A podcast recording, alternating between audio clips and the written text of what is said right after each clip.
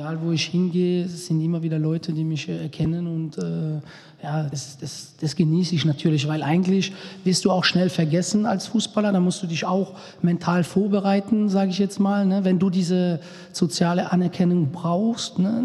Man wird schnell vergessen. Ne? Selbst Topspieler, ich denke jetzt an Figo, an Romario von damals, aber da sind bestimmt noch andere, die sehr, sehr gut waren. Da denkt man gar nicht mehr dran. Und die, die Kinder, die, die kennen uns ja jetzt gar nicht mehr. Ne? Das sind oft die Eltern oder dann die, die Jugendlichen von damals. Aber es ist halt immer, immer schön, dass, dass ja, die Leute, sage ich jetzt mal, meine Spielart gemocht haben und immer noch äh, mich erkennen und manchmal gibt es so schöne Austausche ne? und ja von früher und wie hast du dich damals gefühlt und sind schöne schöne äh, Erlebnisse und äh, Momente. Ne? Ein Ball, ein Schuss, ein Schrei, ein Tor, Bielefeld vor. Es ist ein verrückter Verein mit all seinen Macken aber trotzdem muss man den irgendwie lieben. Ne? Stur, hartnäckig, kämpferisch. Der Arminia Podcast. Hallo und herzlich willkommen zum Arminia Podcast. Wir waren wieder in Ostwestfalen unterwegs und haben dieses Mal live und vor Publikum im Historischen Museum in Steinhagen aufgenommen. Nicht ganz so historisch, aber mit einer ordentlichen Portion Tradition ist auch die Gastauswahl ausgefallen, denn David Ulm hat uns am Mikrofon begleitet. David hat von 2014 bis 2018 in 96 Pflichtspielen die Schuhe für den DSC geschnürt und tut das auch immer noch, nämlich in unserer Traditionsmannschaft. Außerdem spielt sein Sohn Ethan in unserer U14 in der Akademie. Ich habe mich mit David über seine neue Aufgabe als Individualcoach unterhalten und einen Blick auf die Nachwuchsförderung in Deutschland geworfen. Wir haben uns natürlich auch über die Traditionsmannschaft ausgetauscht, die waren nämlich am letzten Wochenende in Lingen aktiv und auf seine aktive Zeit im DSC-Trikot haben wir auch geschaut. David hat auf jeden Fall eine Menge zu erzählen und ist dem DSC immer noch sehr verbunden. Ich wünsche euch in der nächsten Stunde auf jeden Fall viel Spaß beim Hören der 54. Arminia Podcast Folge mit David Ulm. Ich freue mich, dass wir einen sehr prominenten Gast äh, bei uns haben, und zwar David Ulm aus unserer Traditionsmannschaft. David, danke, dass du dir die Zeit für uns genommen hast heute Abend. Danke für die Einladung. Du kommst. Du kommst frisch vom Training aber du trainierst ja nicht selber, sondern was machst du eigentlich gerade? Das ist ja immer die Frage, die als erstes, glaube ich, kommt. Ja, also ich habe jetzt seit äh, zwei Jahren meine eigene Fußballschule ne, und ähm, ja, da trainiere ich in kleinen Gruppen und Individualtraining, um die Jungs äh, zu fördern, sage ich jetzt mal. Es ist jetzt keine, keine äh, klassische Fußballschule, wo auf, auf Masse geht. Ähm, ist eher um so ein Fördertraining, wöchentliches Training. Natürlich, manche machen auch mehrmals in der, in der Woche. Das ist natürlich immer eine Frage vom, vom Budget. Aber ja, das ist um die, die Jungs dann meine Erfahrungen, meine Tipps äh, weiterzugeben und äh, dass die sich entwickeln und ihre Ziele erreichen. Und sind das dann so Top-Talente? äh, kann, kann das jeder machen? Wie muss ich mir das vorstellen? Ja, also es kann schon, es kann schon jeder machen, ne? aber ich habe halt schon viele, wo, wo schon äh, im NLZ oder in, in sehr gute, gutes Niveau äh, spielen. Ne? Sind, der Jüngste ist sechs Jahre alt. Und dann habe ich auch manche, die Regionalliga, dritte Liga spielen. Und ja, also das kann man äh, Alter unabhängig machen. Ne? Und war das was, was du dir schon immer vorgenommen hast? Wolltest du schon immer mal Trainer werden oder bist du gerade in der Phase, wo du selber sagst, ach, ich guck mal, ob das was für mich ist? Wie muss man das gerade so einschätzen bei dir? Ja, also wie gesagt, das mache ich jetzt schon seit zwei Jahren und äh, das macht mir äh, riesig Spaß. Ähm, ich sage jetzt mal, ich war auf jeden Fall in der Phase zu suchen äh, nach meiner Karriere, hast viele Möglichkeiten, viele Leute äh, bieten dir was an von Immobilien, von Berater und dann ist es halt immer schwierig, sage ich jetzt mal, wenn du nur Fußball gespielt hast. Das war immer dein Hobby und hast es geschafft, als, als äh, Job zu machen. Und äh, dann suchst du natürlich das Perfekte, wo auch so ist. Nur halt, hm, irgendwann muss man sich entscheiden. Ne? Und, äh, und dann, ja, Gott sei Dank, sage ich jetzt mal, hat mir das direkt so gelungen am Anfang. Und ähm, das hat, das, hat, mir sofort sehr, sehr viel Spaß gemacht. Ne? Und, und hast du das Gefühl, dass du dich schon entschieden hast? Ja, ich, ja, ich habe mich entschieden. Also ich bin den, den Schritt gegangen und wie gesagt, wenn ich sehe, wie manche Jungs sich so entwickelt haben, das sind so Zeichen für mich, wo, wo ich sage, okay, das hast das Richtige gemacht. Ne? Und äh, das macht mir richtig Spaß, manche brauchen technische äh, Tipps, die anderen braucht von der Persönlichkeitsentwicklung oder von mentale Seite. Ne, und das macht dann, dann Spaß, weil du als Fußballer, du hast das Gefühl, du weißt genau, wenn ich, mir reicht ein Blick vom, vom Junge zu sehen, dann weiß ich, wie er sich fühlt. Und dann manchmal musst du so ein bisschen den Druck rausnehmen und manchmal musst du natürlich auch ein bisschen anpeitschen. Und das ist dann immer, immer sehr, sehr schön, wenn man das erreicht, dann so, so wie ein Türöffner. Ne? Gibt einem wahrscheinlich dann auch genau das zurück, ne? dass man so ein bisschen die Emotionen erlebt, die Entwicklung Genau. erlebt. Das ist wahrscheinlich das, woraus man so ein bisschen die Kraft für sich selber zieht, oder? Ja, klar. Also mir macht es riesig Spaß. Ne? Ich habe da einen Junge, das wird, also das ist schon ganz am Anfang, das war, das wird kein Profi werden, ne? aber dann haben wir so ganz einfache Übungen gemacht und dann mache ich ja immer mit starkem Fuß, mit schwachen Fuß und dann mit dem schwachen Fuß, der konnte einfach nur reinhauen oder ohne Koordination und der Ball ging irgendwie einfach flach irgendwo hin. Ja, und dann habe ich den 10 Minuten Coaching ein bisschen ne, in die Tiefe gegangen, ins Detail, also wie die Fußhaltung, wie die Körperhaltung und solche Sachen, wo man machen musste, um, um Erfolg zu haben. Und dann nach 10 Minuten konnte er schon nach oben ins Netz schießen. Ja. Und dann habe ich gesagt, okay, jetzt machen wir eine andere Übung. Und dann hat er gesagt, ähm, oh, können wir noch weitermachen? Und dann inner- innerlich war es für mich so eine Befriedigung, weil selbst als Profi, wenn der Trainer eine Übung ansagt mit einem schwachen Fuß, machst du die, aber du wirst nie Spaß haben mit dem schwachen Fuß. Du kannst es, weil du als Profi beide Füße haben musst, aber du wirst keinen Spaß haben mit dem schwachen Fuß. Ne? Und dann denkst du dir, dieser Junge wollte einfach weitermachen, weil er jetzt gesehen hat, die Tipps, wo du ihm gegeben hast, hat ihn weitergebracht. Ne? Und das ist dann ein geiles Gefühl einfach. Ich wollte fast hämisch sagen, dass du jetzt der Coach für den schwachen Fuß bist. Das ist, hat die aktive Karriere nicht vermuten lassen. Ja, also, ja. Du hast einen Sohn, der auch bei Arminia jetzt gerade, was heißt auch, also der, der bei Arminia jetzt gerade im Nachwuchszentrum äh, tätig ist. Ich habe ihn mir am Wochenende angeguckt beim Akademia-Spieltag, spielt in der U14. Ethan, äh, trainiert er auch bei dir mit? Ja, also ab und zu schon, aber die haben jetzt im Moment schon, schon sehr viel äh, mit, mit, mit Arminia, haben die ja vier Training und dann haben die noch mit der Schulkooperation, haben die auch morgens dann Training und äh, wenn, er, wenn, er, wenn er dann Lust hat und wenn er sich gut fühlt, dann, dann versuchen wir ab und zu was machen, aber ich muss sagen, ich bin so, so belastet im Moment, äh, habe so viele Trainings, dass wenig Zeit überbleibt. Ne? Ah ja, also ich brauche gar nicht mehr Werbung für deine Fußballschule machen, weil du schon so, so ausgebucht bist. Nee, also wie gesagt, also ich habe ich hab nicht mal Werbung groß gemacht. Es hat sich durch Mundpropaganda, das ist eigentlich die beste Werbung. Ne, Die Leute haben mich immer weiterempfohlen und es ist dann immer, immer größer geworden. Und ich habe ich hab viel zu tun, und, aber man will ja natürlich immer größer werden oder ja, es macht einfach Spaß. Ja, sehr gut, das ist doch das Wichtigste. Und Genau. wie ist äh, Ethan so, dein Sohn? Ist das auch so ein kleiner David Ulm-Typ oder ist der ein bisschen ein anderer Typ Fußballer? Ja, also er ist sehr, auch sehr quirlig, sehr gut im 1 gegen 1, gute Technik und äh, ja, ich denke, das 1 gegen 1, das ist so sein Ding, wo, wo, er, wo er sehr gut kann. Da haben wir auch sehr viel trainiert früher immer und irgendwann habe ich, selbst ich dann, ich war nicht mehr so fit, ne, wo ich aufgehört habe, aber auch wenig gemacht und dann im 1 gegen 1 hat er mir schon dann ein paar Tunnels ausgeteilt und habe ich gedacht, ey, das gibt's doch nicht. Selbst während meiner Karriere habe ich nicht so, so viele Tunnels gekriegt und der tunnelt mich, obwohl ich weiß, er will das machen. Ne? Und äh, ne, er, hat, er hat schon Talent und, und er will halt. Ne? Äh, äh, ich habe früher, wo ich noch gar nicht bei Arminia war, da war er ganz klein, da habe ich in Sandhausen gespielt, in so einem Neubaugebiet, da sehen ja jeder Nachbar, Nachbar, was du machst im Garten. Und er wollte halt immer spielen, spielen, spielen. Da habe ich schon gedacht, oh, was sollen die Leute denken? Die denken bestimmt, oh, das ist ein Profi, der will bestimmt, sein, dass sein Sohn auch Profi wird und so. Ne? Aber wie gesagt, er wollte immer und dann haben wir halt immer so gespielt und das macht dann auch Spaß, wenn du siehst, wie er sich entwickelt. Und dann lernst du auch, sage ich jetzt mal, so, so Fan zu werden. Ich habe immer früher gedacht, boah, wie kann man so, so Fan sein, so verrückt, so crazy.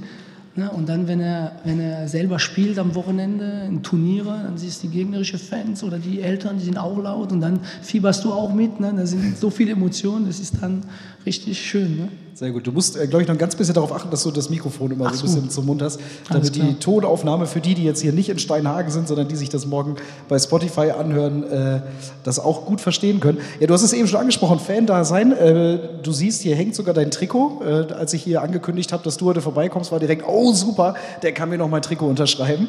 Äh, also auch eine schöne, schöne Wertschätzung, ne? dass, dass du immer noch äh, überall sehr präsent bist. Bist- Ich habe selten gehört, so oft gehört, ey, der David Ulm kommt, wie toll. Kommt wie?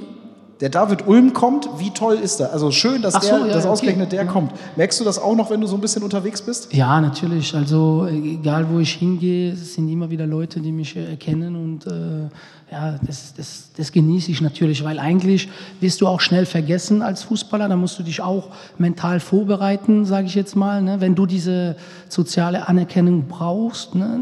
Man wird schnell vergessen. Ne? Selbst Topspieler, ich denke jetzt an Figo, an Romario von damals, aber das sind bestimmt noch andere, die sehr, sehr gut waren. Da denkt man gar nicht mehr dran. Und die, die Kinder, die, die kennen uns ja jetzt gar nicht mehr. Ne? Das sind oft die Eltern oder dann die, die Jugendlichen von damals. Aber es ist halt immer, immer schön, dass, dass ja, die Leute, sage ich jetzt mal, meine Spielart gemocht haben und immer noch äh, mich erkennen und manchmal gibt es so schöne Austausche ne? und ja von früher und wie hast du dich damals gefühlt und es sind schöne schöne äh, Erlebnisse und äh, Momente. Ne?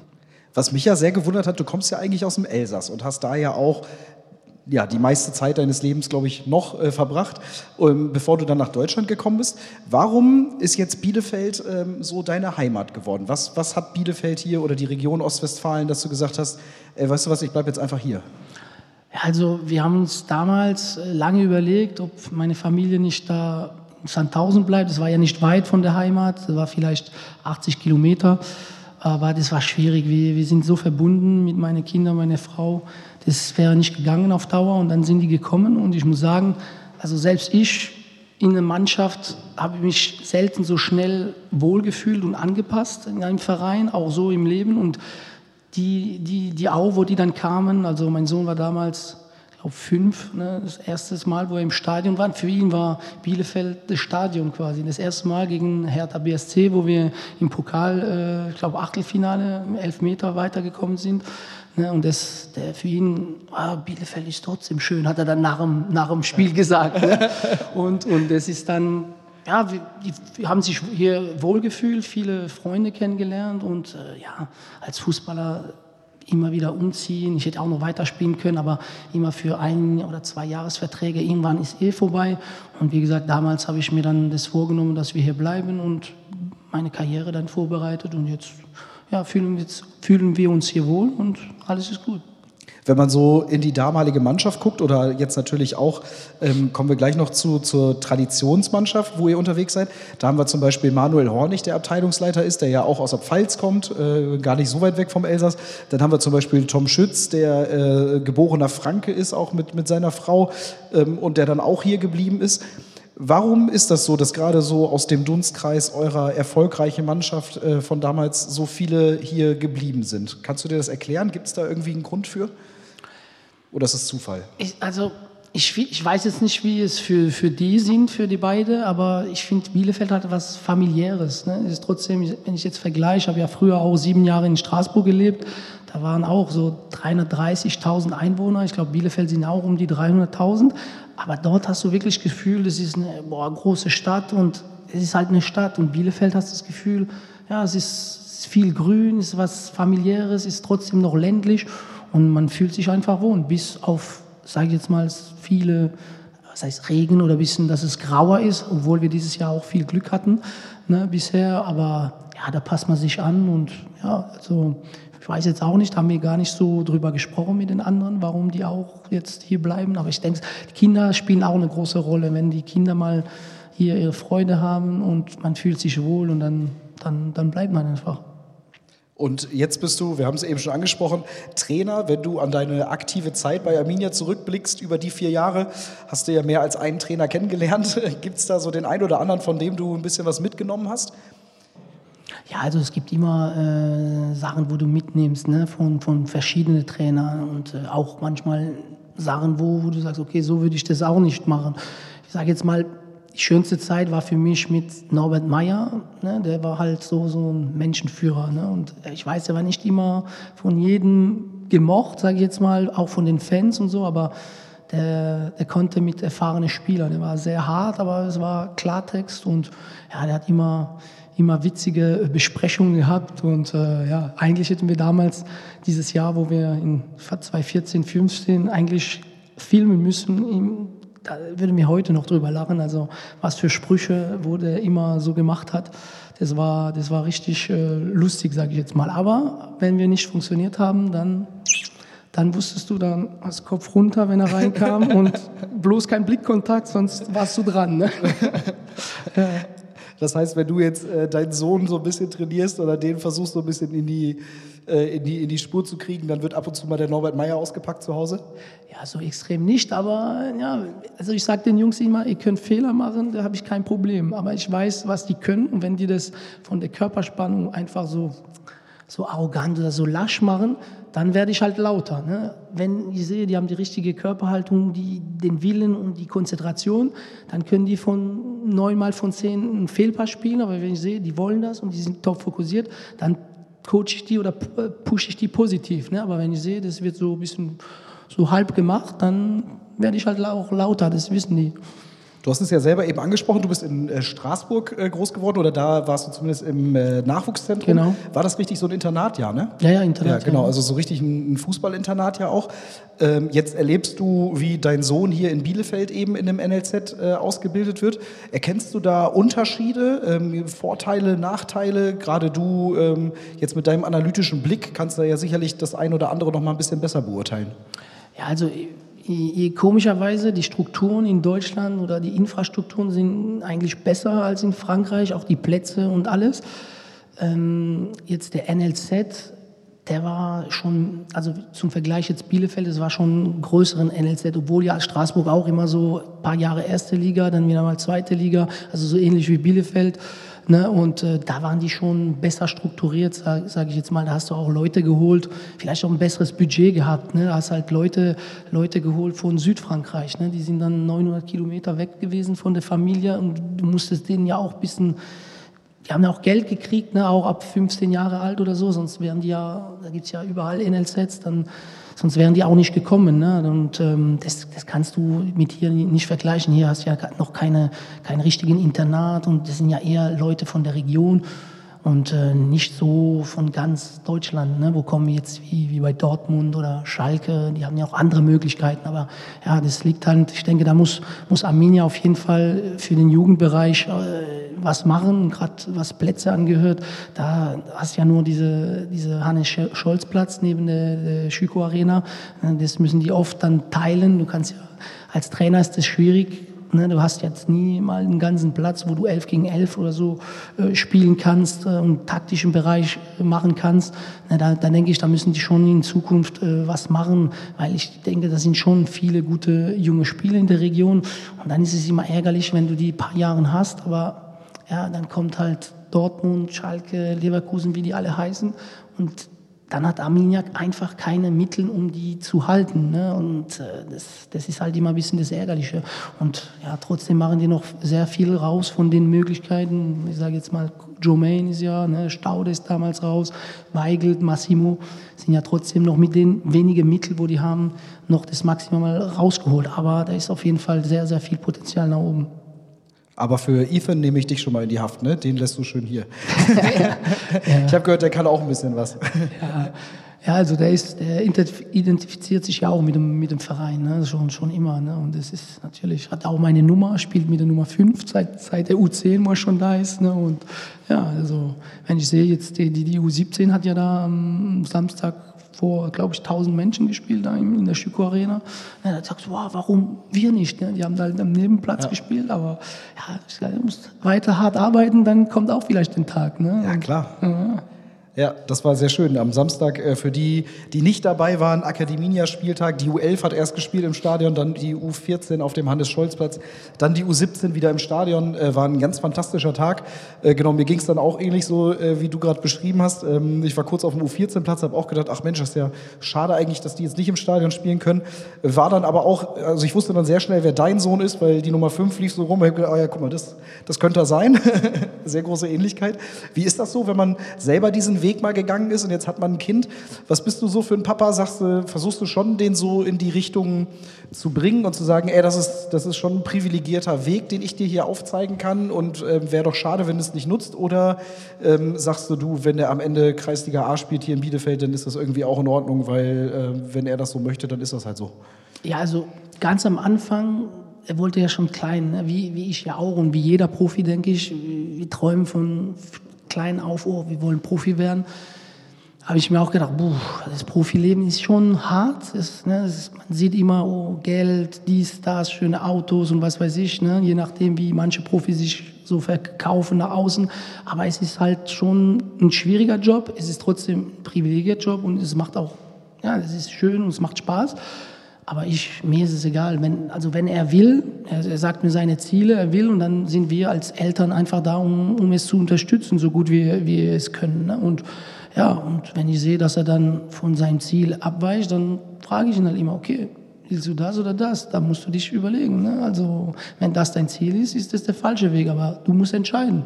Ne? Und dann oft kommen die selber dann drauf und merken die, weil wenn du sagst, ey, das nicht, das nicht, mach so, das sind Kinder und selbst wenn die irgendwann mal in der Pubertät kommen, dann machen die eh das Gegenteil. Ne? Und da musst du, da lernst du auch, sage ich jetzt mal, so Kommunikation und Psychologie. Ja? Wie, wie, wie kriegst du den hin, dass er das versteht? Ne? Weil immer draufhauen bringt nichts, zu lieb sein bringt nichts. Da musst du die richtige Mischung. Und da entwickle ich mich auch dadurch automatisch mich selber für meine Persönlichkeit und für meine Trainerkarriere natürlich auch. Da lernst du halt immer zu, weil jeder jeder ist anders und du passt dich dann an und musst halt immer wieder, oh, er tickt so, der braucht jetzt das so und so. Und ja, also wie gesagt, für meinen Sohn versuche ich das so zu unterstützen, so gut, gut ich kann. Aber ich will nur, dass er glücklich ist im Leben. Ob er dann Bäcker ist oder äh, Fußballprofi, ist mir letztendlich egal. Und es ist ja schön zu sehen, dass du auch noch was dabei lernst auf dem Weg. Ja, ist ja, ja. schön, dass das im Leben nicht aufhört. Wir wollen aber ja natürlich nicht nur über deine Kinder sprechen, äh, sondern äh, vor allem auch über dich. Äh, du bist uns ja auch immer noch sehr verbunden, kickst auch immer noch regelmäßig. Am Samstag konnten wir es alle im Fernsehen sehen. Du bist äh, bei unserer Traditionsmannschaft aktiv. Die, die ersten lachen schon. David, ich weiß gar nicht warum. Warum lachen die denn jetzt eigentlich hier gerade schon? Gab es da einen Anlass für? Ja, also wir waren ja in Lingen und äh, wir haben ja noch nicht verloren seit über ein Jahr mit der Traditionsmannschaft und ähm, ja, die zwei ersten Spiele hat er unentschieden eins gewonnen, dann sind wir ins Halbfinale gegen Union Berlin, wo eigentlich nicht so gut war, aber die haben dann ganz schnell ein Traumtor gemacht, 1-0, dann 2-0, 3-0 und dann rennst halt hinterher. Der Schiri hat extrem gegen uns gepfiffen. Ich habe noch alle Leute, beruhigt, beruhigt euch, wir drehen das noch, äh, bleibt, haltet die Ruhe und dies und das. Und dann habe ich eine hundertprozentige kurz vor der Halbzeit. Wenn ich da das 3-1 mache, dann weiß ich, dann drehen wir das definitiv, weil die nicht diese Fitness haben wie wir. Wir waren halt jünger auf jeden Fall. Und ja, dann mache ich den nicht. Und dann Halbzeit, dann gehe ich kurz raus, jemand anders spielt. Ich glaube, Mühe war dann rein. Und dann gehe ich wieder rein da in der, in der zwei Minuten, wo Mühe gespielt hat, auch, Herr Schiri und immer aufgeregt. Dann komme ich rein und kriege so einen Ball, Rücken zum Tor, will ihn festmachen und er zieht mich runter. Komme aus der Balance, verliere den Ball, er pfeift nicht. Ich renne hinterher, hole mir den Ball wieder, ohne Foul. Das kann man auch sehen. Wenn ihr alle wollt, kann ich euch das Video gleich zeigen. ist schon als Beweis so, abgesichert. Genau, hole ich mir den Ball und dann wäre ich halt direkt zehn, zehn Meter vom Tor gewesen, das, da stand es 3-1, war noch vier Minuten Spielen, kannst es 3-2 zu machen und da pfeift der Foul und dann habe ich einfach die Cool genommen und wollte den Schiri abschießen, ist dann natürlich zum Glück nicht gelungen, aber ist auch, auch in die Tribüne, da waren auch viele Kinder ne, und dann ja, einfach ausgerastet. Ne? Und dann, das war aber auch wieder eine neue Erfahrung. Ne? Vom Publikumsliebling war ich dann den Buhmann. Ne? Bei jedem Ballkontakt haben die mich ausgepfiffen, die ganze Halle. Und da habe ich auch gedacht, boah, das hat mich dann noch mehr gepusht. Und dann habe ich noch das 3-2 gemacht, aber leider hat es nicht mehr gereicht zum 3-3. Ne? Und dann sind wir halt im Halbfinale ausgeschieden.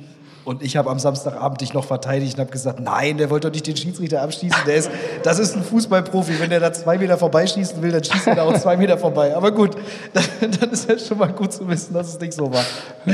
Ja, ich äh, war im, im, Stadion in der Schüko Arena, während die U17 gespielt hat und nebenbei in der Regiezentrale gibt es immer einen so einen Fernseher, damit man dann bei Sky auch verfolgen kann, was da so abläuft. Und da haben wir dann das Hallenturnier natürlich geguckt. Mhm. Ich habe mir auch kurz gedacht, da hast du ja genau den richtigen jetzt ausgesucht für Dienstag. Okay, aber äh, du, ich, ich merke schon, du hast daraus gelernt, das war auch für dich eine neue Erfahrung. Ja. Äh, wieder ja. was mitgenommen. Aber das sieht man auch, auch wenn es nur die Traditionsmannschaft ist, in Anführungszeichen, ist schon eine Menge Ehrgeiz mit drin, ne? Ja, der Ehrgeiz ist immer da. Das haben wir jetzt ja auch gesehen in dem ähm, Klosterpforte Cup, wo wir jetzt in zwei Jahren in Folge ge gewonnen haben. Da ist immer die Deutsche Post, die sind halt ne, deutschlandweit äh, vertreten. Und da hast auch immer wieder Viertligaspieler, Fünftligaspieler, die halt noch fit sind. Und dann ist es auch eine enge Kiste und die spielen immer so ein bisschen eklig, auch aggressiv und es ist nicht immer einfach. Und dann, wenn du spielst, den Ehrgeiz verlierst du nie mir auch gedacht, früher war ich ein bisschen ruhiger, habe ich meine Emotionen besser gehalten, war auch über, selber überrascht, wie ich da die Nerven verloren habe. Aber ja, so war es leider. Ja gut, aber früher hatte man auch jede Woche einen Wettkampf. Jetzt ist halt die Regelmäßigkeit nicht mehr so hoch, dann ist man umso ja. mehr wahrscheinlich. Ja, früher, früher wäre ich auch, wenn ich sowas gemacht hätte, wäre ich auch fünf, sechs Spiele gesperrt gewesen. Deswegen, da wusste ich, passiert nur, nur zwei Minuten und dann konnte ich wieder weiterspielen. Gut, aber schön, dass du selber drüber lachen kannst. Das freut mich auf jeden Fall sehr. Wie ist es so in der Traditionsmannschaft? Macht es richtig Spaß? Was treibt dich an, äh, da mitzufahren, deine Zeit da zu investieren? Ja, also du treffst dich immer wieder mit, mit äh, Spielern von früher und auch Spieler wie, wie jetzt Van Hesen ist, ist dabei, Ansgar Brinkmann. Die spielen zwar nicht immer, oder Wolf, Wolfgang Kneip.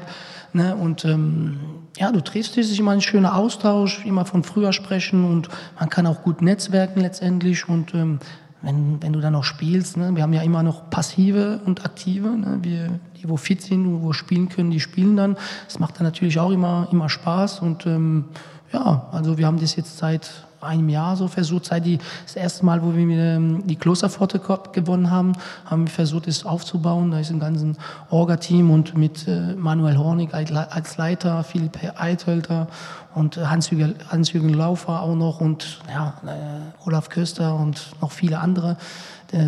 Und ja, das versuchen wir aufzubauen und immer, dass wir auch an, an solche Events wie jetzt am, am Samstag teilnehmen. Ne? Und ähm, ja, manchmal sind es auch Vereine, die, die ein Jubiläum äh, feiern. Dann spielen wir da und ja, macht immer Spaß. Und die Leute immer wieder im Austausch auch mit anderen andere Menschen und macht Spaß. Kennst du überhaupt äh, die ganzen Spieler, die quasi vor deiner Zeit aktiv bei uns waren? Oder sind dann ganz viele Gesichter, die du jetzt quasi auch über diese Zeit kennengelernt hast? Nee, die, wo also manche, manche kenne ich nicht, aber die, die meisten, die meisten kenne ich, kenne ich schon und so. Ne? Also ja, wir haben ja das Jahr, wir haben ja uns auch abgesprochen, okay, wer kennt wen, wen können wir reinbringen und ähm, ja, und so versuchen wir uns immer zu vergrößern. Ne? Jetzt der nächste ist ähm, Fabi Klos. Ne? Da, da, müssen wir aber noch ähm, mit, äh, mit Arabisch sprechen für die Ablösesumme. nee, Spaß, aber ja, der, der war auch ein, zwei Mal dabei und ich glaube, der, hat, der wird auch Spaß haben nach, nach der Karriere, um, um dabei zu sein. Ja, der war ja auch schon hier im Live-Podcast in der Schüko Arena vor zwei Monaten. Da hat er mir ja auch schon angekündigt. Also sobald er die Schuhe an den Nagel hängt, äh, werden die nicht wirklich am Nagel gehangen, sondern äh, das ist so ein fließender Übergang dann direkt mhm. in die Traditionsmannschaft. Bin ich auch schon sehr gespannt drauf. Auch da sei noch mal gesagt, natürlich nicht nur an äh, unsere äh, Gäste hier in Steinhagen, sondern auch zu Hause. Wenn ihr die Traditionsmannschaft mal, du sagst es gerade, zum Geburtstag, zum Vereinsjubiläum haben wollt, ähm, überhaupt kein Problem. Manuel Hornig ist da sehr eifrig hinterher, ähm, beantwortet wahnsinnig viele Anfragen. Ähm, also das, äh, da steht dem eigentlich nichts im Wege. Ich weiß gar nicht, gibt es denn schon einen nächsten Termin, wo man euch sehen kann? Nee, ich glaube, jetzt steht nichts mehr an im Moment. Das muss man ja auch dazu sagen, warum der Ehrgeiz so hoch war. Hättet ihr das Turnier gewonnen, hätte es nämlich einen Folgetermin gegeben mhm. in Berlin, glaube ich, Anfang Januar. Ne? Äh, also es ging jetzt nicht nur um die goldene Ananas in Lingen, sondern äh, es ging auch noch um die Teilnahme an einem richtig schönen Turnier, was sicherlich auch nochmal ähm, ja, erklärt, warum die, der Ehrgeiz nochmal umso größer war. Du bist selber, habe ich immer das Gefühl, wenn ich dabei zugucke, schon auch noch richtig gut im Saft, ne?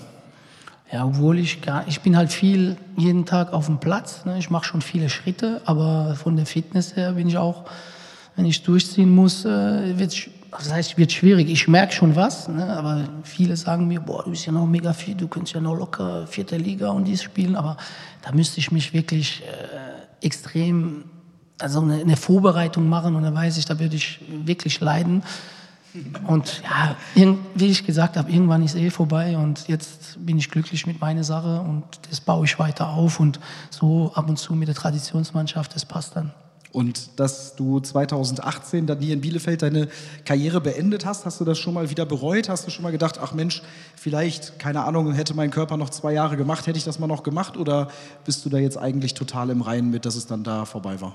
Nee, also wie gesagt, ich, ich, hab, ich wusste ja damals, ich hätte ja noch weiter spielen können. Ich wollte halt nicht zu tief runtergehen und nicht immer, also nicht wieder umziehen oder dann alleine weggehen äh, ohne Familie, weil für uns war klar, die Familie wird jetzt nicht mehr umziehen, wir fühlen, fühlen uns wohl hier.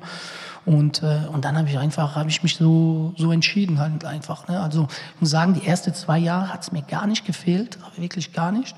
Und dann hast, haben wir das angefangen mit der Traditionsmannschaft und dann hast du gedacht, boah, macht Bock, so einfach just for fun kicken. Ne? Früher hast du ja trotzdem als Profi diesen Druck ist trotzdem schon heftig, sage ich jetzt mal. Gerade wenn du, wenn du noch nicht von der anderen Seite jetzt, wenn ich jetzt mit meiner Erfahrung und ich sehe ja auch manche Jungs, wo ich trainiere, die sind auch manchmal unter Druck oder, oder, oder die U19 damals mit Arminia. Du kennst diese Blick und denkst, boah, diesen Druck, die sind jetzt unter Druck und dann denkst du, unter Druck wegen was? Wegen Fußballspielen. Ich kick doch einfach, wie du, wenn du, wo du klein Kind warst, hast du nicht gedacht, oh, ich muss dies, ich muss das. Nein, einfach spielen, frei auflaufen, mutig spielen. Ne? Und das ist halt schon, wo ich sage, es macht Spaß, dann mit der Traditionsmannschaft einfach wieder wie so, so ein kleines kind, kind zu bolzen. Ja, da geht es um nichts. Natürlich, du willst immer gewinnen, aber es ist jetzt nicht mehr diesen, diesen Druck, oh, wie, wie jetzt im Moment die, die, die erste Mannschaft. Ähm, das kann ich verstehen, weil wir haben das selber auch damals um den Abstieg gespielt. Dann denkst du, boah, wie schlecht sind die, die können nicht mehr kicken. Aber es ist eine reine Mental, Mentalsache. Ne? Und das ist dann so das trifft dann jeder. Ne? Da brauchst du halt Leader, die, die, die stark bleiben, im, im, wenn es wenn, gewittert, halt, sage ich jetzt mal, ne? und sich die Mannschaft wieder da zur Seite nimmt und äh, nach vorne schaut. Aber das ist alles nicht einfach. Ne? Warst du so einer? Warst du so ein Leader? Konntest du das gut? Nein, ich war jetzt nicht äh, während meiner Karriere so, ich habe nicht so viel gesagt, ähm, aber wenn ich dann was sagen wollte, dann habe ich es halt gesagt und dann kam es auch gut rüber. Aber ähm, ja, ich denke, Fabi Klos war, war ein super, immer ein super Leader. Dann hatte immer seine Ansprache, ähm, fand ich immer authentisch und auf den Moment und nicht vorbereitet, weil das ist ja auch schwierig, wie jetzt Carsten Rum damals diese, diese, diese Rede, wo er gemacht hat wenn du das jedes Wochenende machst, dann bist du nicht mehr glaubwürdig bei den Spielern und so. Ne? Und das war halt so beim Fabi, egal, wenn wir immer im, im Kreis waren, der hat immer ein paar Wörter gehabt, wo ja, die haben sich nochmal gepusht oder das war einfach gut im Moment, ne? also wo er, wo er das gesagt hat. Und das ist auch nicht immer selbstverständlich, die richtigen Wörter zu, zu finden. Ne? Und das können halt, denke ich, die ganz großen Trainer oder die, die, die, die Motivatoren von dieser Welt, ne? Jürgen Klopp und was weiß ich, wie die alle heißen. Ne? Weil letztendlich auf dem Niveau musst du Menschen führen können. Was, was willst du im Ibrahimovic oder in Topspieler noch beibringen, taktisch oder wie auch immer. Du musst die führen können, dass die durchs Feuer halt laufen für dich. Ne? Oder, ne? Und äh, das können die, glaube ich, ganz gut. Und das ist ja auch die Kunst. Das ist halt richtig schwierig. Also du darfst, du darfst keine Schwäche zeigen. Als Trainer, wenn du eine Schwäche zeigst, ist es nur eine Frage der Zeit, bis die Spieler dich nicht mehr ernst nehmen. Ne? Du hast äh, selber dich ja natürlich auch mit diversen Trainerscheinen äh, fortgebildet, hast auch ein Sportmanagement-Studium abgeschlossen. Hast du, weil ich jetzt gerade so dieses Feuer in deinen Augen für diesen psychologischen Aspekt äh, gesehen habe, hast du dich in dem Bereich auch, ähm, auch nochmal weitergebildet oder auch während deiner aktiven Karriere ähm, schon irgendwie aktiv Mentaltraining genommen oder so? Nee, also nicht weitergebildet, aber ich hatte schon mit ein paar ähm, äh, Mentaltrainer zu tun und habe mich schon so selber beschäftigt damit, mit ja, auf, Inter, auf Inter, Instagram oder so, siehst du ja auch manchmal so Mindset-Trainer, wo, wo dann so Rede halten, wo, wo, dich, wo dich dann pusht und so. Oder auch einfache Sachen, ne, wo du denkst, boah, eigentlich der hat recht. Ne? Und das sind so alle so, so Aspekte, das finde ich spannend, gerade bei, bei in so einem Mannschaftssport und jeder ist halt anders. Der eine muss so packen und der braucht einen Tritt in den Arsch, sage ich jetzt mal, und der andere musst du streicheln, ne? sonst machst du ihn kaputt, wenn du immer gleich reagierst mit jedem. Ja, und das ist halt so, so ein bisschen die, dieses Vertrauen mit den Menschen äh, aufzubauen um zu wissen, okay, wie ist er wirklich und wie kann ich dem dann, dann helfen. Ne? Und das, das, das ist schon spannend, das macht mir Spaß. Ne? Und das gerade im, ich bin ja jetzt kein Mannschaftstrainer, eher ein Individualtrainer oder Ne? Und, und da lernst du Menschen kennen und du musst ja dieses Vertrauen aufbauen. Und ich denke, das, das, das, das kann ich ziemlich gut, weil ich sehe, die, die, die vertrauen mir und die öffnen sich, die, die Sportler, weil ich sage immer, du musst mir helfen, sag mir was in deinem Kopf in, in dem Moment, dann kann ich dir vielleicht helfen, weil ich war bestimmt auch schon in dieser Situation. Ne? Und dann oft sagen die mir und dann kann ich auch meinen mein Input geben und das hilft dann oft. Du warst ja bei uns äh, bekannt dafür, sicherlich eine Spielsituation, wo der psychologische Aspekt nochmal sehr, sehr groß ist, dass du ein hervorragender Elfmeterschütze warst. Äh, hast auch jetzt bei dem Hallenturnier am Samstag wieder gezeigt, dass du es auf jeden Fall kannst. Äh, einmal auch verschossen, glaube ich, aber trotzdem auch, du triffst auch immer sehr viel. Äh, zwischendurch muss das ja auch mal sein, dass, dass der Torwart auch mal gewinnt. Ähm, das ist, glaube ich, was, habe ich beobachtet, was du an Fabi Klos so ein bisschen weitergegeben hast, ne? wo du gerade ihn als Wortführer ähm, genannt hast. Das hat er von dir so ein bisschen übernommen, oder? Ja, also er hat es auch, paar, also wusste ich gar nicht, er hat auch so geschossen, ne, ausgucken. Er hat es jetzt nicht so oft trainiert wie ich. Aber er hat es auch für andere Jungs gesagt, ja, das habe ich von, von David oder so, weil ich das immer, ich habe das immer nach jedem Training fünf Stück, ob ich die verschossen habe oder nicht. Es ging mir nur um meine Abläufe zu, zu automatisieren halt. Ne? Und wenn du diese Abläufe hast, dann das gibt dir Sicherheit und dann auch wenn ich verschieße im Training, das ist egal, weil ich weiß, ich habe selbst im, im Torwart den, den, den, den Tipp gegeben, wie er ihn eigentlich halten kann. Ja, dass ich wirklich so vorbereitet bin, weil ich weiß, wenn ich im Spiel, in, in der Liga spiele, der, der Torwart kennt mich nicht und der hat vielleicht eine, eine Viertelsekunde Zeit, um dieses Timing zu erwischen, dass wenn er es zu früh macht, sehe ich, wenn er es zu spät macht, ist es auch zu spät. Dann treffe ich auch. Ne? Und das zu erwischen, wenn du den, den, den, den Elfmeterschütze nicht kennst und nicht oft trainiert hast, ist es schwierig. Ne? Und dann habe ich den, selber den Tipp gegeben, immer wie, was die machen müssen, dass, wenn das mal passiert im Spiel, dass ich darauf vorbereitet bin, dass die wirklich so lange warten bis zum letzten Moment und dann muss ich so und so reagieren. Ne? Und ähm, ja, das habe ich halt immer sehr, sehr trainiert und Philipp Heitelter war ja Analyst, er hat halt, habe ihn dann gesagt, schick mir alle Elfmeter vom Torwart, wenn wir jetzt gegen Kräuter Fürth gespielt haben, Torwart XY, alle Elfmeter, wo er hatte, du hast ja so Programme, dann siehst du alle Elfmeter, hat der Torwart auch einen Ablauf, verhaltet er immer gleich, wie oft springt er in die Ecke und in die andere Ecke und dann einfach seine, seine Fußarbeit ne, zu beobachten, wie macht er. Und wenn ich dann angelaufen bin, ich bin ja immer sehr langsam angelaufen, und dann siehst du ja schon, okay, er ändert seinen Ablauf auch, dann weißt du, oh, hat er dich auch studiert? Es kann sein, dass du dann ein bisschen schneller dich entscheiden musst und dann, weil er länger stehen bleiben wird. Ne? Aber ich habe immer die Beine beobachtet, den Ball nicht. Und dann, bis er, der Torwart muss ja diesen Schritt machen. Wenn er dann nicht macht, dann habe ich auch meinen Zeitpunkt, okay, dann schieße ich halt hart in die Ecke oder fest und dann selbst wenn es nicht komplett in der Ecke, Ecke ist, äh, hat er ja nicht viel Chance mehr, äh, da einzugreifen, ne, wenn er stehen bleibt, ne, der Torwart.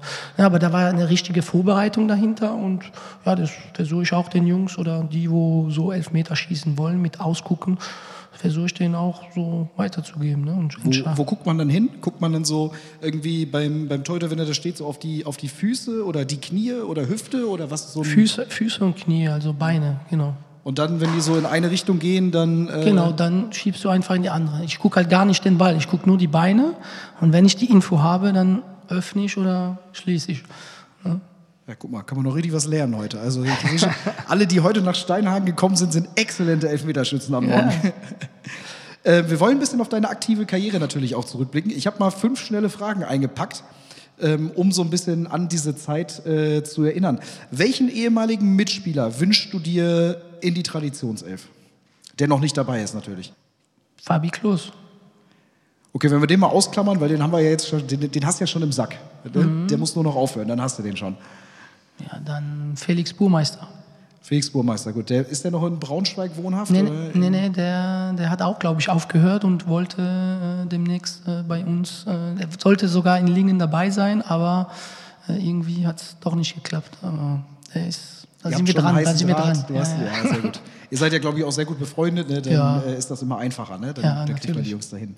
Sehr gut. Rückblickend, was war dein schönstes Tor, was du für uns geschossen hast? Hm.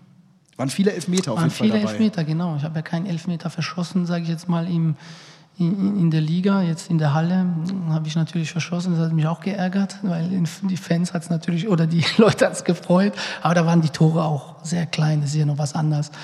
Ähm, hm, schönste Tor. Ich denke noch, ja, ich, die schönste, das schönste Erlebnis war eigentlich mein erstes Spiel von Anfang an gegen Dresden. Das war eine geile Flanke auf Christoph Hemmlein, wo er reinköpft.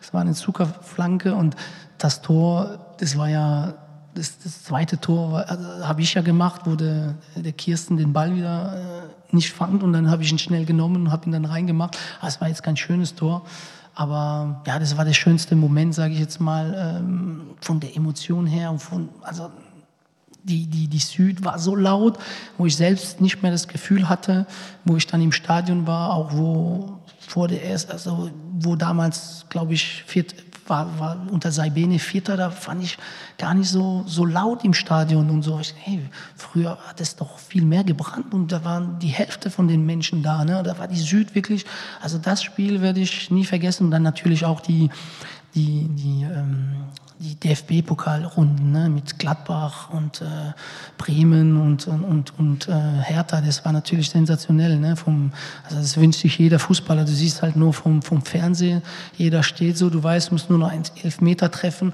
und dann rennt alle los und Stadion explodiert. Das sind, das sind sage ich jetzt mal, die, die, die schönsten Momente ne, gewesen. An das, an das erste Spiel gegen Dresden kann ich mich auch noch gut daran erinnern. Du bist ja, glaube ich, nach der Vorbereitung erst gekommen, ne, so genau. zum 8., 9. Spieltag oder so. Ja. Damit hat man natürlich auch direkt das Publikum auf seiner Seite. Ne? Erster Startelf-Einsatz, Vorlage, Tor. Und dann kommt schon von der Süd ja. Ulm, Ulm, Ulm, Ulm. Ja, aber ich glaube, das kam schon, das kam schon. Mein ganz erstes Spiel war im Pokal gegen Rödinghausen. Und da haben die Leute schon direkt so angefangen. Ne? Da haben selbst die Mitspieler immer gesagt, hey, was, was hast du denn gezahlt? Alter? Du, hast, du hast jetzt einmal gespielt und die jubeln, wie wenn du Messi wärst. Was ist los? Und so. Ne? Und ja, da haben die immer, immer ein bisschen Spaß gemacht, die Jungs. Aber ja, ich habe es genossen. Ne? Ist das was, was dir heute noch begegnet? Nenn dich, also gibt es noch diesen Ausruf, dass ja, die Leute, wenn du vorbeikommst, oh, Ulm, Ulm, Ulm, da ist er. Ja, wenn ich im Stadion bin oder wenn ich in der Stadt bin und so, hörst du dann immer, immer wieder und dann winkst du und ja. Ist ja, glaube ich, auch immer ein Zeichen der Anerkennung. Ja, natürlich. Ja. Jetzt haben wir gerade über ganz viele positive Emotionen gesprochen. Auf welche Erfahrungen hättest du bei uns gerne verzichtet? Ja, also mein letztes Jahr habe ich ja kaum noch gespielt, sage ich jetzt mal. Ne? Also es war eine Entscheidung von, von, von der Geschäftsführung. Ja, das war so ein bisschen, wo ich sage, ich habe trotzdem, ich habe mich immer trotzdem noch reingehauen im Training und war professionell, habe auch die junge Spieler geführt und dann wäre eigentlich auch die Chance gekommen, weil so viele Verletzte und Kranken waren.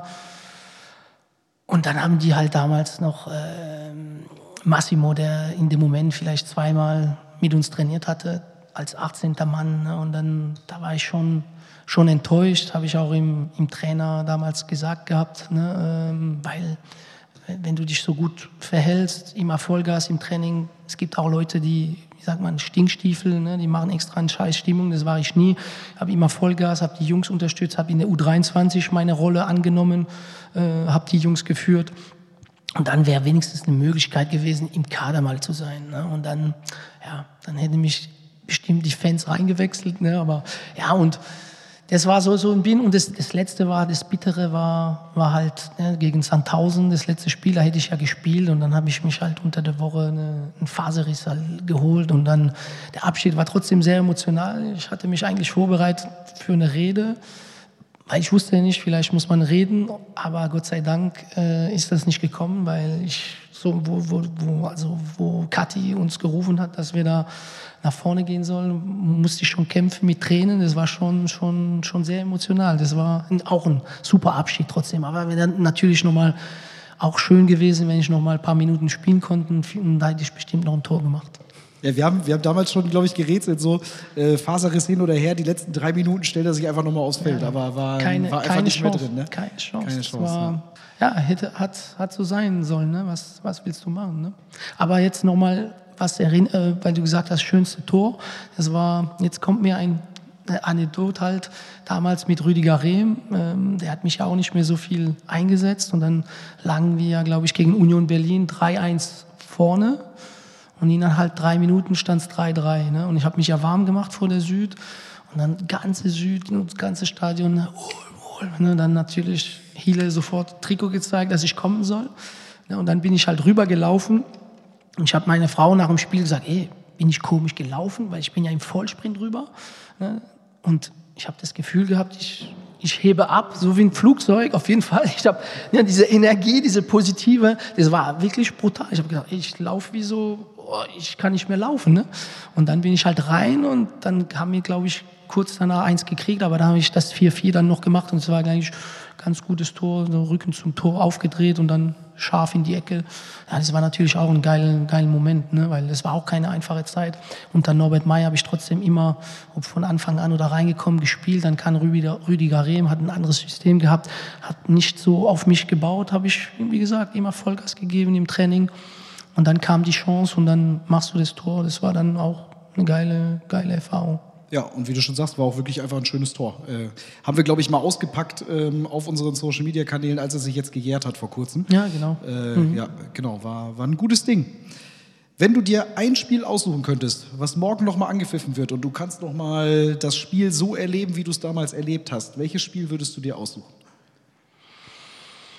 Ich würde nochmal das Spiel gegen Kiel nehmen, weil da habe ich eine Aktion. Ich vergesse ja selten Aktionen. Ich kann mir noch Aktionen an meine Kindheit, Kindheit erinnern. Und wenn ich meinen Sohn manchmal, wie viele Tore habe ich heute gemacht, fragt er mich manchmal, obwohl es zwei Stunden nach dem Spiel ist. Okay, weißt du nicht mehr, wie viele Tore du gemacht hast? Ich kann mich erinnern, vor 20, 30 Jahren, was ich noch, welches Tor und wie viele Tore gegen den Gegner.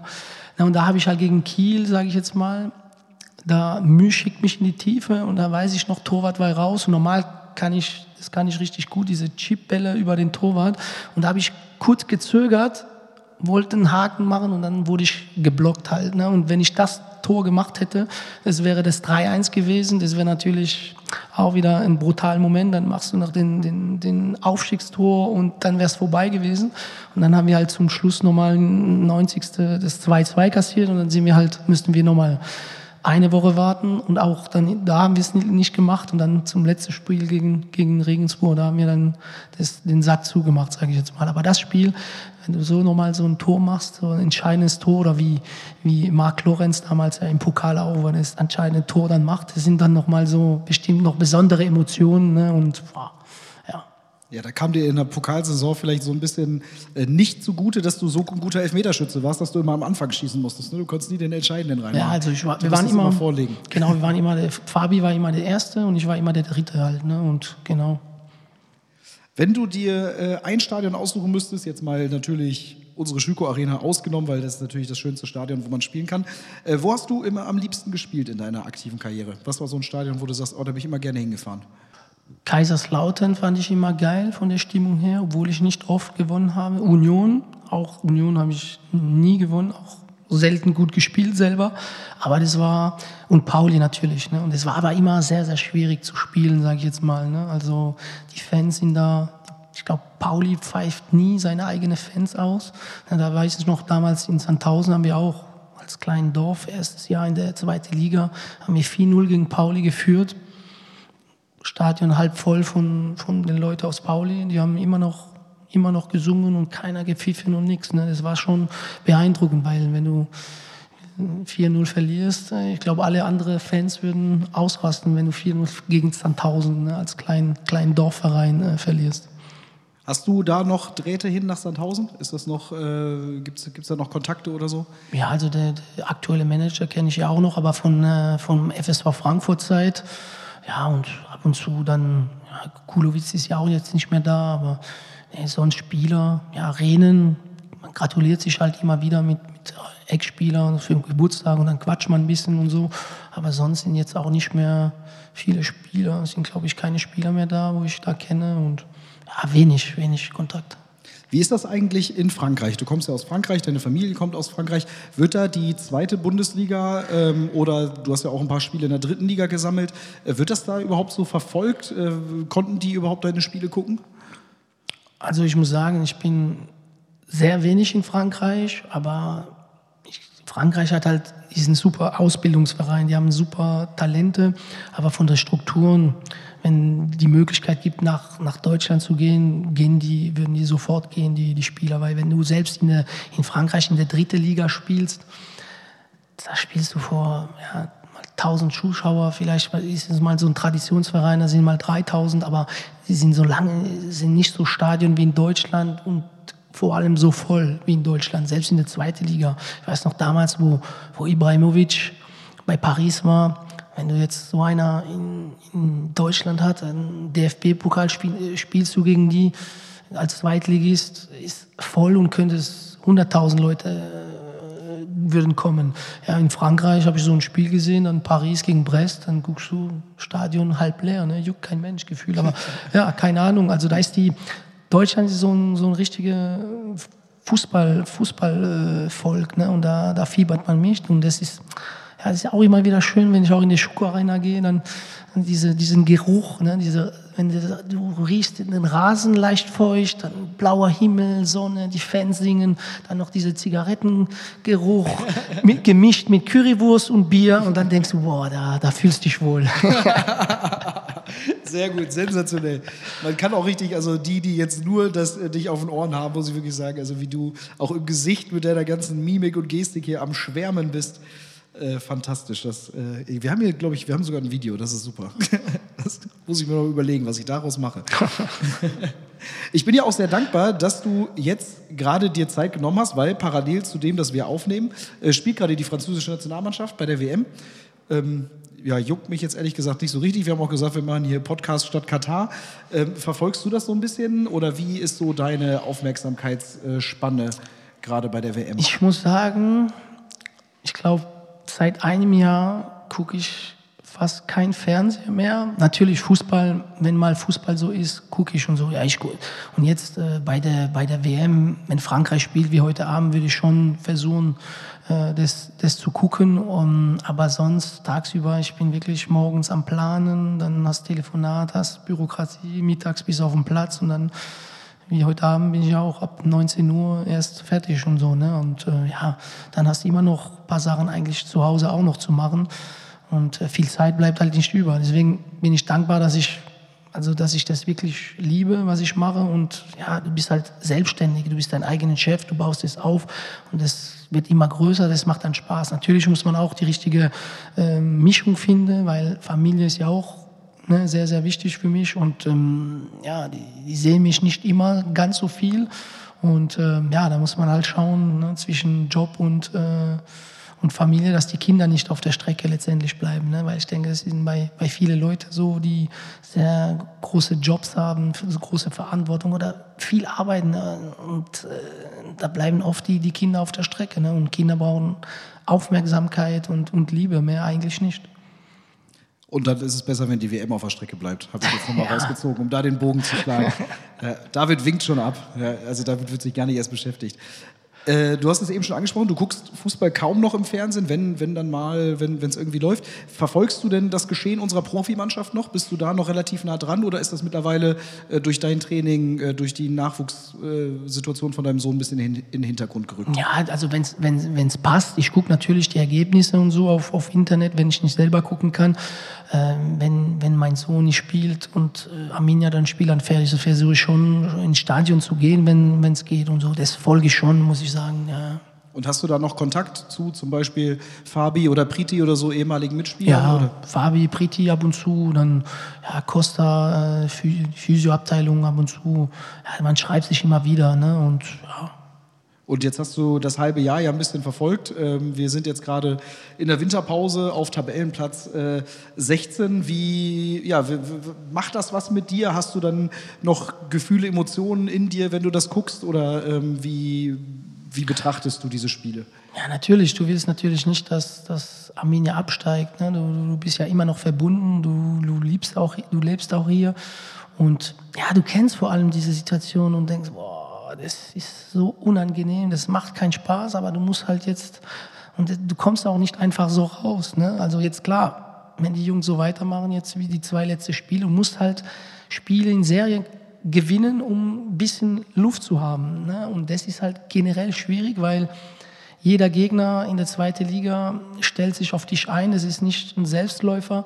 Und die wissen dann, oh, die müssen, wir stehen gut und versuchen dann auszukontern. Und oft, wenn du da hinten bist, du bist nicht Bayern München, dass du da so einfach sauberen Tiki-Taka-Fußball spielen kannst. Ne? Und dann wird es halt schwierig. Ne? Und es ist alles viel Kampf und ja, Kampf ist, ist, ist halt hart. Ne? Und ähm, das dauert bis zum Schluss, musst du dann zittern. Ne? Und ähm, ja, man muss aber dranbleiben. Ne? Die Jungs müssen dranbleiben und dann ist, ist alles möglich im Fußball. Und wenn ich dir noch einen Ausblick entlocken darf, wird es eher wie deine Saison 15, 16, sicher in den Hafen rein, oder wird es wie 16, 17 bis auf den letzten Spieltag? Was tippst du? Ich glaube, es wird eher wie die, die letzte Saison, also 16, 17 auf dem letzten Drücker. Ne? Also hoffentlich bin ich, ich war nie ein guter Tipper, das ist ja, ist ja das Gute, aber das ist halt so ein bisschen, denke ich, wo, es voraufgeht. Oha, dann hoffe ich mal, dass du dich irrst, aber deine Expertise will ich natürlich auch nicht widersprechen. Hauptsache, wir bleiben drin. Das ist doch das Wichtigste. Wie? Das sind wir doch gewöhnt in Bielefeld, oder? Das ist immer Drama und. da sagst du was, da sagst du was. Wahre Worte. David, bevor ich äh, mit drei Abschlussfragen um die Ecke komme, ähm, möchte ich natürlich nochmal hier im Historischen Museum in Steinhagen in die Runde gucken und auch den Leuten, die heute Abend den Weg gefunden haben hierhin, äh, die Möglichkeit geben, dir Fragen zu stellen. Ich habe äh, keine Karteikarten oder ähnliches vorbereitet. Ich würde mit dem Mikrofon einfach rumgehen. Also wer jetzt gerade noch äh, was hat, was so ein bisschen offen geblieben ist oder einfach mal wissen möchte, weiß ich nicht, welche Hosengröße du hast oder welche Sockenfarbe du trägst, äh, der hat jetzt die Möglichkeit. Äh, würde mal sagen, einfach mal gerade per Handzeichen, dann stehe ich mal auf und laufe ein bisschen rum. Also wer hat noch eine Frage an David? wir haben schon zu lange geredet. Oder die Bescheidenheit ist sehr groß, das weiß ich nicht. Oder sind die alle zu, schüchtern oder habe ich schon zu viel gesprochen? Ja, oder, genau, oder wir haben die so ein bisschen zermürbt, das weiß ich jetzt nicht so genau. Ich fange mal hier vorne an, bevor ich hinten durchlaufe. Äh, was kriegt man auf dem Rasen so mit, wenn jetzt schlechte Stimmung ist und die Zuschauer winken jede ab, äh, Aktion ab irgendwie, ne? alles ist irgendwie scheiße. Äh, was kriegt man davon auf dem Rasen mit? Also hört man dann auch die, die Unzufriedenheit und sowas, die einzelnen Rufe? Ja, du, du hörst es auf jeden Fall, aber also ich habe immer versucht, das auszublenden, mich fokussieren auf das Spiel. Aber es gibt immer manche Spieler, wo Sachen mitkriegen, wo sie, hey, hast gehört, was der gesagt hat? Ist das dein Ernst? Wir spielen, wir sind voll im Fokus. Du sagst, du hast gehört, was der gesagt hat. Aber es sind immer wieder Spieler, wo ich sage, wie schaffen die das, um solche Sachen mitzubekommen? Ich habe versucht, immer das auszublenden, um mich zu fokussieren auf, auf das Wesentliche. Ne? Aber du bekommst im Hintergrund mit. Du musst es halt nur so, sage ich jetzt mal, blocken, dass du nicht aus der Konzentration oder aus, aus dem Konzept kommst. Wie ich am Wochenende in der Traditionsmannschaft. Sehr gut. Ich gehe noch mal gerade einen Schritt weiter. Ähm, du hattest eben schon gesagt, dass äh, du an Bielefeld besonders so dieses familiäre magst, dass es irgendwie eine große Stadt ist, aber irgendwie einem doch irgendwie fast ein bisschen klein vorkommt. Äh, was sind denn so deine Lieblingsplätze, sage ich mal, in Bielefeld oder vielleicht auch so im Umland, in der Umgebung? Steinhagen ist ja von Bielefeld auch nicht weit weg. Was sind da so, kommen dir so Orte in den Sinn, irgendwie so Teutoburger Wald und Umgebung, die, die du besonders gerne magst? Also ich bin im Siegfriedsplatz, ich wohne auch nicht so weit vom, vom Sigi, da bin ich gerne. Bin auch natürlich gerne in, in der Schüko Arena daneben, weil mein Sohn da öfters mal trainiert oder spielt. Ähm, sonst, ja, Sparenburg ist ja auch schön da oben, schöne Aussicht und ja, die, die, hm, wie heißt die Platz? Klosterplatz äh, fand ich immer schön mit diesem, nicht Weinmarkt, wie hieß das damals? Äh, Abendmarkt, ne? wo alle Donnerstag ist. Das war immer, immer sehr schön und sehr familiär mit den Leuten. Ich hoffe, das gibt es bald wieder. Ja, den Weinmarkt, äh, auch immer schöne, schöne, schönen Platz einfach. Ne? Und man fühlt sich einfach wohl. Ne? Das ist, ist so. Wir haben ja übrigens äh, Wissen to Go aus Ostwestfalen, für die, die es noch nicht gesehen haben. Aus Steinhagen kommt ja tatsächlich dieser klassische Ball, der hier vorne auch ausgelegt ist, äh, der, der diese schwarzen, schwarz-weiß, also diese, diese schwarz-weiße Markierung aus den 60er Jahren, so diese ersten Kunstlederbälle, damit die im Fernsehen im Kontrast ganz gut zu sehen waren, die kommen tatsächlich aus Steinhagen und wurden hier im Design erfunden. Da vorne, wir sind ja hier im Historischen Museum, da vorne äh, ist da tatsächlich noch ein kleine, kleines Schaufenster zu. Also auch hier wurde quasi Fußballgeschichte geschrieben in Steinhagen. Gibt es noch weitere Fragen? Komm, dann gehen wir noch hier vorne. Wer war der unangenehmste Gegenspieler für dich? Gegen wen hattest du so gar keinen Bock zu spielen? Hm. Hatte ich eigentlich nie. Ich habe eigentlich gegen große Spieler immer gern gespielt, weil ich sehr quirlig war. Aber ich muss sagen, den unangenehmste war Birovka, komischerweise damals in Sandhausen. Also da habe ich im, Mit- im Mittelfeld gegen den gespielt und genau was ich meinen Jungs auch immer sage, immer in Bewegung bleiben, so dass du nicht greifbar bist, was ich ja auch war, aber der war jetzt nicht der quäligste Typ, aber der, sobald ich nach dem Ball geschaut hat, er war hier, war nicht mehr hier, dann war er irgendwo anders. Immer, der war immer in Bewegung und der war ja auch schon älter als ich und dann gedacht, ey, der läuft und läuft und läuft. Also es war, das war richtig schwierig an dem Spiel, weil der nur unterwegs war und ja, immer, also schlau einfach, ne? Und der, ja, jetzt untypisch, aber, aber ja, der, bei dem habe ich gar keinen Spaß gehabt gegen den. Gab es auch so einen Mitspieler vielleicht äh, beim DSC, wo du dann im Training auch einfach wahnsinnig ungern gegen gespielt hast? Nee, eigentlich, eigentlich jetzt nicht. Nee, es war, Auch gut, waren alle gut. Alle gute und nette Jungs. genau. Ich habe noch drei Fragen zum Abschluss ähm, vorbereitet. David, wir haben ja auch viel gerade über dein Trainerdasein äh, gesprochen, über deine Fortbildung. Wenn du jetzt selber nochmal dein 20-jähriges Ich anguckst, ähm, gibt es so einen Tipp, den du dir selber äh, vor 18 Jahren dann gegeben hättest? Puh, gute Frage. Bin ich beruhigt, dass ich auch mal gute Fragen stelle. Sei noch mutiger. Noch mutiger im Leben. Weil ich hab, war immer so, ich mochte nicht zu Risiko. Ne? Und jetzt im Nachhinein denke ich mir, einfach machen, Gas geben und ja, dann wäre vielleicht noch mal, noch mal, hätte ich noch mal vielleicht noch weiter k- kommen können im Fußball. Aber wie gesagt, bereue ich, ich bereue jetzt nichts. Ist ja eigentlich auch so, dass du bei Arminia äh, trotz fortlaufendem Alter schon so ein bisschen deinen, deinen Höhepunkt hattest, oder? Kann man das so sagen? Ja, also ich finde, da habe ich am meine beste Zeit auf jeden Fall gehabt. Ich bin auch mit, mit FSV Frankfurt aufgestiegen, von der dritten in die zweite, mit Sandhausen auch, auch zweite Liga gespielt, aber die bessere Zeit war, war bei Arminia auf jeden Fall, ja. Was ist der wertvollste Tipp, den du aktuell deinem Sohn gibst? Boah, ich gebe ihm viele Tipps, weiß ich gar nicht mehr, was, was ist der wertvollste? Hm. Sei mutig und hab Spaß, wenn wenn es um Fußball geht und glaub an dich. Also im Grunde genommen das Gleiche, was du dir selber auch ja, einfach ne, frei, frei spielen, hab Spaß und ja. Abschlussfrage stelle ich häufiger äh, hier in meinem äh, Podcast. Wenn ich dir jetzt eine große Leinwand geben würde und du könntest eine äh, Nachricht übermitteln, ähm, ich sage jetzt mal am Siegfriedplatz zum Beispiel und alle Bielefelder, die am Siegfriedplatz vorbeilaufen, äh, schauen da drauf. Was würdest du da draufschreiben? Puh, ey. Wäre schon klar ersichtlich, dass es von dir kommt. Ich würde sagen, seid positiv, seid tolerant und positiv und Toleranz ist, finde ich, finde ich, ist wichtig im, im Leben. Ne? Oft sind die Leute sehr viel, was heißt, am, am Meckern oder reden auch schlecht über andere Leute oder beurteilen urteilen andere Leute, wo ich sage, ey, ich, ich habe da keinen Spaß damit, wenn, wenn, wenn sowas ist. Ne? Und ja, einfach tolerieren. Und ähm, das ist, ja, es gibt ja auch Rassismus und, und so weiter und so fort, wo ich sage, dass das alles noch gibt heutzutage, denke ich mir, das, also bei mir gibt es nur den Mensch, ob er weiß, farbig, ob er ein bisschen breiter ist, ob, er, ähm, ob du homosexuell bist, das spielt für mich keine Rolle. Ne? Und äh, ich finde, man muss den Nem- Mensch nehmen, wie er ist. Solange er Respekt gegenüber mich ist, habe ich Respekt. Und da kann ich mich mit einem Obdachloser unterhalten oder mit einem Geschäftsführer oder mit dem Präsidenten von, von Amerika. Spielt für mich keine Rolle.